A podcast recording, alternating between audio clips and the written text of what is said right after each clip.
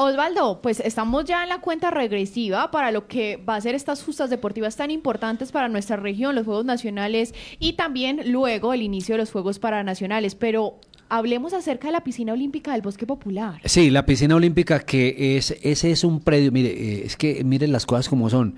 Eh, casi no nunca hubo acuerdo entre la alcaldía y la gobernación, se demoraron muchísimo para la entrega de la licencia ambiental, perdón, la licencia de construcción del escenario, porque es un predio del municipio, se iba a intervenir con plata de la gobernación y del Ministerio del Deporte, la gestión la hacía la gobernación y nunca se pusieron de acuerdo.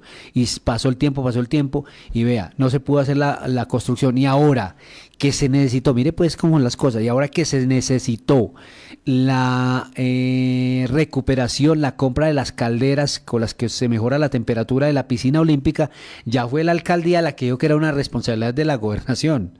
Entonces fue un, un, tema de debate en los comités de Juegos Nacionales y efectivamente finalmente se pusieron de acuerdo y es la alcaldía la que debe poner al día la piscina, pero hace un mes está dañada. Entonces hay mucha queja en las redes sociales de los usuarios de la piscina porque no está funcionando y porque las temperaturas no son acordes para ellos hacer el ejercicio que deben hacer. Debe estar súper, más por ejemplo este fin de semana que hizo tanto frío, Horrible. debe estar imposible nadar en las piscinas. Seguramente. Esperemos pues Osvaldo que para los Juegos Nacionales esté se pongan al día con el funcionamiento de esta piscina, que sí. es un escenario importante. Lo triste es que hablábamos con el secretario del deporte del, del municipio, Mauricio Cárdenas, Cárdenas, y nos dijo que la iban, mejor dicho, nos dijo así, la vamos a tener lista para los juegos, como quien dice, si antes esa población que está yendo, que usa a diario eh, la piscina, como si no les interesara simplemente lo de Juegos Nacionales.